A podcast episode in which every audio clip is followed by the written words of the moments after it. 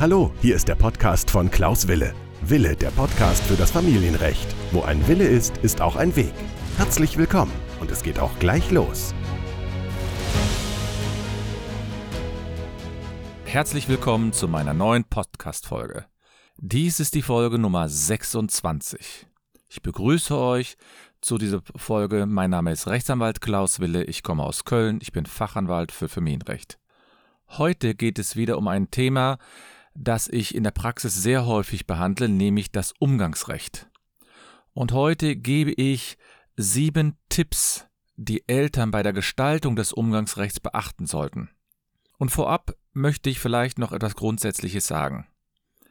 Man muss natürlich wissen, dass ein umgangsberechtigter Elternteil in der Regel ein großes Interesse hat, nach der Trennung den Umgang mit den Kindern weiterhin durchzuführen. Denn gerade wenn das Kind nicht mehr mit dem Elternteil zusammenlebt, dann verlieren sie den gemeinsamen Alltag. Ich habe die Erfahrung gemacht, dass das in den, in den Verfahren häufig übersehen wird und man sich deswegen auf relativ stereotype Regelungen zurückzieht. Man muss aber auch wissen, dass das Kind gerade ein Recht hat, mit dem anderen Elternteil persönlichen Umgang zu pflegen. Das bedeutet, dass der Umgangsberechtigte den Umgang wahrnehmen muss und auf der anderen Seite muss der Elternteil, das, den, äh, das das Kind hauptsächlich betreut, auch den Umgang gewähren. Das bedeutet aber auch, dass, das, dass beide Elternteile miteinander kommunizieren müssen, wie im Konkreten der Umgang ausgeübt werden soll. Und ich habe es nicht häufig erlebt, dass wirklich Eltern den Umgang komplett ablehnen. Natürlich gibt es diese Fälle, dass ein Elternteil, der eigentlich Umgang haben soll, den Umgang komplett ablehnt. Das sind aber absolute Ausnahmefälle, die gibt es bedauerlicherweise. Ich habe selbst so einen Fall jetzt erlebt, wo eine Mutter bereit war, sehr großzügigen Umgang zu geben und der Vater noch nicht mal ein Minimum an Umgang haben wollte, sondern nur wenige Stunden pro Woche.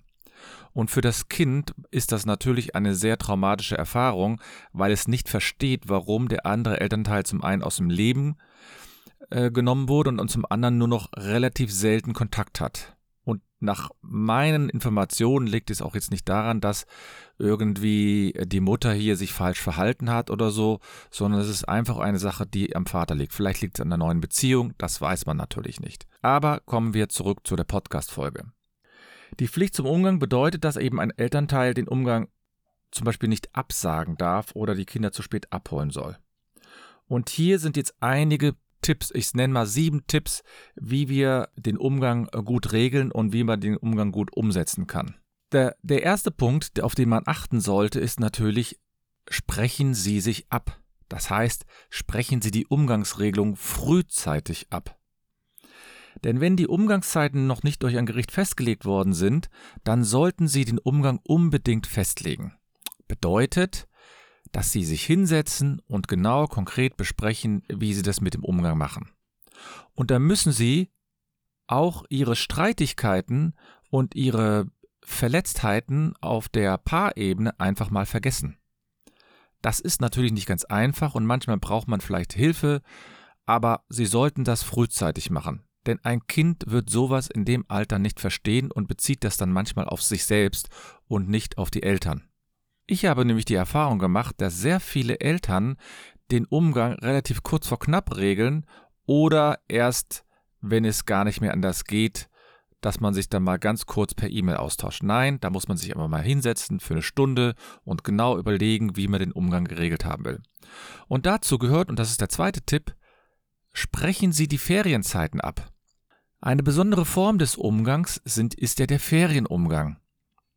Das heißt, jetzt waren zum Beispiel die Sommerferien, jetzt kommen die Herbstferien und da stellt sich natürlich die Frage, wie der Umgang durchgeführt werden soll. Das Bundesverfassungsgericht hat schon vor etlichen Jahren entschieden, dass man nicht einfach auf den Umgang in den Ferien verzichten kann und auch das nicht einem entzogen werden kann. Man hat also Ferienumgang und die Umgangskontakte während der Ferien auszuschließen, müsste ein Gericht dann speziell begründen. Welches Umgangsrecht dann möglich sind, das muss man natürlich dann konkret nachsehen. Es gibt leider keine ausdrückliche Regelung dazu. Das Gesetz beschreibt nur, dass jedes Kind das Recht auf Umgang mit jedem Elternteil hat. Und was heißt das dann? Ne? Das kann theoretisch eine Woche sein, das können theoretisch drei Wochen sein, zum Beispiel in den Sommerferien. Und das heißt, die Eltern müssen sich hier dringend absprechen. Es ist natürlich keine unübliche Regelung, dass die Umgangszeiten des Kindes mit den Eltern geteilt werden. Das heißt, das Kind verbringt beispielsweise die erste Hälfte des Umgangs mit dem Vater und die andere Hälfte mit der Mutter. Aber ich habe auch schon Fälle betreut, in denen das ganz anders war, in dem zum Beispiel in den Sommerferien die Mutter die ersten zwei Wochen äh, genommen hat, danach war eine Woche, war zwei Wochen bei dem Vater, dann wieder eine Woche bei der Mutter, dann wieder beim Vater und dann zurück zur Mutter. Das ist aber nur eine Möglichkeit. Da sind sie relativ frei noch und solange da noch kein Gericht und solange da noch keine Entscheidungen gefällt worden sind, können und aus meiner Sicht sollten sie diese Möglichkeit auch nutzen, das selbst zu regeln. Als dritten Punkt ist, Sie sollten natürlich die Umgangszeiten regeln. Das heißt, Sie sollten auch die Häufigkeit und den Turnus regeln. Ist der Umgang jetzt jede Woche? Ist der Umgang jetzt alle zwei Wochen? Ist der Umgang im Rahmen eines Wechselmodells, das heißt eine Woche beim Vater, eine Woche bei der Mutter oder alle zwei Wochen beim Vater, zwei Wochen bei der Mutter? Regeln Sie den Umgang und die Häufigkeit des Umgangs und den Turnus. Denn die Häufigkeit ist natürlich auch für ein Kind eine gewisse Sicherheit, dass es den Vater oder die Mutter regelmäßig sieht. Also einfach den Rhythmus regeln und ähm, das fest ähm, irgendwo aufschreiben, damit man dort eine Klarheit hat. Als vierten Punkt, und dieser Punkt, der liegt mir besonders am Herzen, weil ich sehe, dass dieser häufig verletzt wird. Klären Sie, ob gegebenenfalls ein neuer Partner oder andere Personen an dem Umgang teilnehmen dürfen. Es ist zwar so, dass rein rechtlich ein Partner natürlich daran teilnehmen darf, denn es ist so, während des Umgangs bestimmt immer derjenige, was während dieser Zeit passiert, der den Umgang hat. Also wenn der Vater das Kind am Freitag abholt bis zum Sonntag oder Montag, dann darf es natürlich bestimmen, was es während dieser Zeit macht. Und dann darf er auch bestimmen, ob, ein andere, ob eine andere Person oder, andere, oder Freunde etc. daran teilnehmen dürfen. Das heißt, mit dem Kind auch die Oma zum Beispiel nimmt das Kind dann vielleicht mal für eine Stunde zu sich und so weiter. Das wäre alles möglich. Doch auf der anderen Seite müssen Sie immer bedenken, wie reagiert ein Kind auf einen neuen Partner? Also ich habe schon äh, Fälle erlebt, in dem ein Elternteil, ich sage mal, fast jedes halbe Jahr einen neuen Partner präsentiert hat. Das so gut ist für den ähm, für das Kind. Das wage ich dann doch zu bezweifeln. Außerdem müssen Sie berücksichtigen, das Kind möchte in der Regel auch mal eine exklusive Zeit haben und nicht mit einem anderen. Das heißt, man möchte auch mal was alleine mit dem Vater oder mit der Mutter unternehmen und will nicht die ganze Zeit, dass fremde Personen dazwischen hängen. Natürlich hat man während der, des, des normalen Zusammenlebens auch andere Personen, ich sage mal, um sich herum gehabt. Aber nach der Trennung ist das doch etwas anderes. Nach der Trennung will man unbedingt Zeit mit dem anderen Elternteil verbringen. Also ich meine jetzt, als Kind will man das unbedingt. Eine, eine weitere wichtige Regelung ist, dass man sich darüber ab, äh, abstimmen sollte, wer und wann das Kind wo abgeholt wird. Also in der Regel holt und bringt der Umgangsberechtigte die Kinder.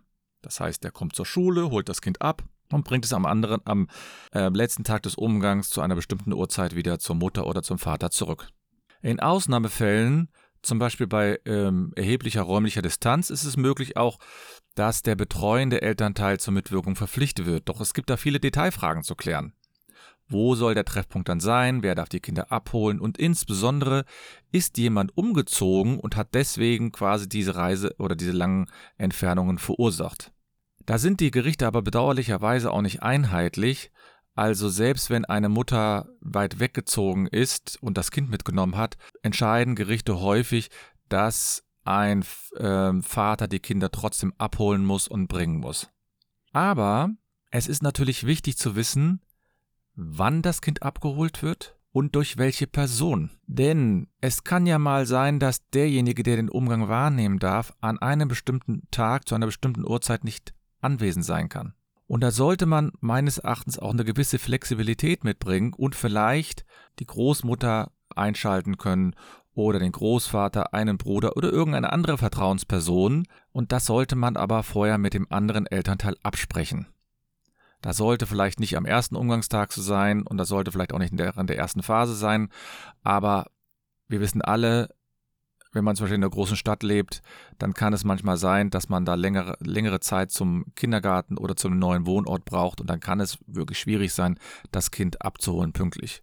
Das heißt, ich kann nur empfehlen, in solchen Fällen sollten Sie klar regeln, wer befugt ist, das Kind abzuholen und um wie viel Uhr, wie viel Uhr und natürlich den Ort. Muss es das, äh, muss es der Wohnort des Kindes sein oder kann es auch die Schule sein?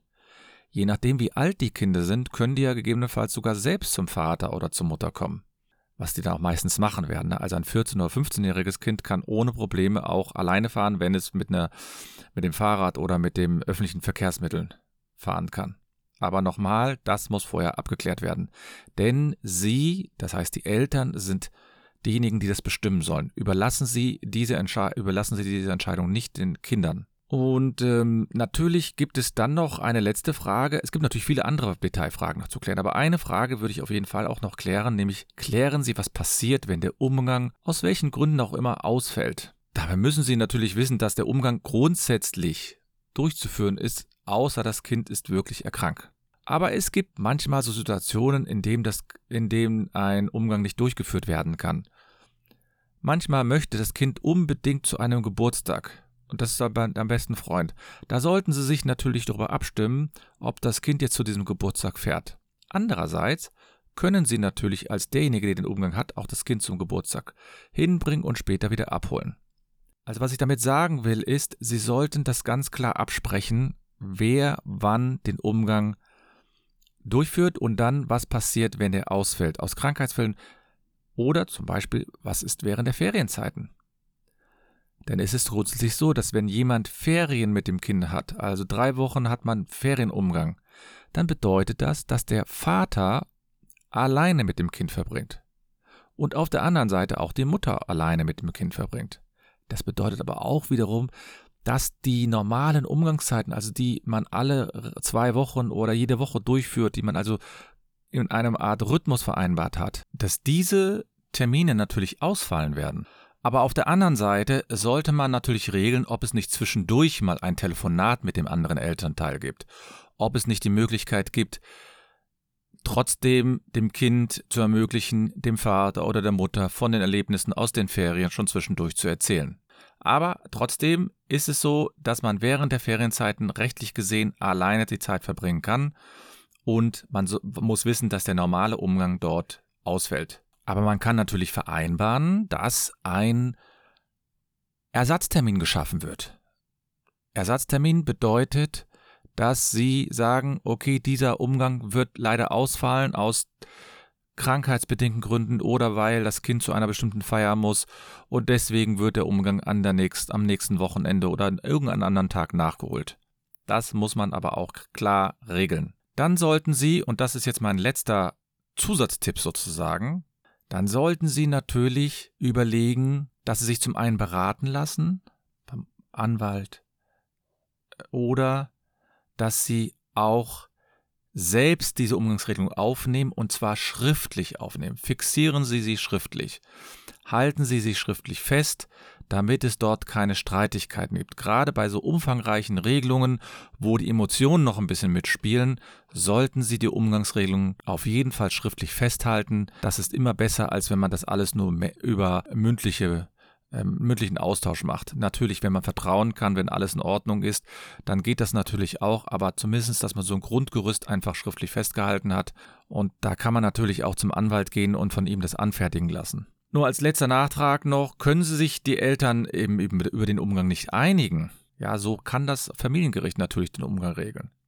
Da muss das Gericht natürlich sozusagen das Gericht ist dann quasi die letzte Station. Man kann selbst vorher zum Anwalt gehen, man kann noch zum Mediator gehen und versuchen, sich ein, vernehmlich zu einigen. Man kann auch zum Jugendamt gehen. Aber das Gericht muss auf jeden Fall eine Regelung treffen. Und es wird eine Regelung treffen. Und das kann eben sein, dass die, dass die nicht jedem, ich sag mal, schmeckt, weil das Gericht natürlich dann nur darauf achtet, was ist für das Kind gut und was ist das für das Kind, was entspricht jetzt dem Kindeswohl. Ja, das waren heute kurze Tipps zur Regelung des Umgangs. Ich hoffe, dass Sie Spaß an der Folge wieder hatten. Ich freue mich natürlich gerne auf ein Feedback. Sie können mir natürlich gerne auch in den Social Medias folgen, Instagram oder Facebook. Ich möchte vielleicht dann noch darauf hinweisen, dass die, dass ich ein Buch veröffentlicht habe, 77 Fragen und Antworten zum Thema Sorgerecht und freue mich auf nächste Woche zum nächsten Thema. Ich danke für die Aufmerksamkeit und nicht vergessen, wo ein Wille ist, ist auch ein Weg.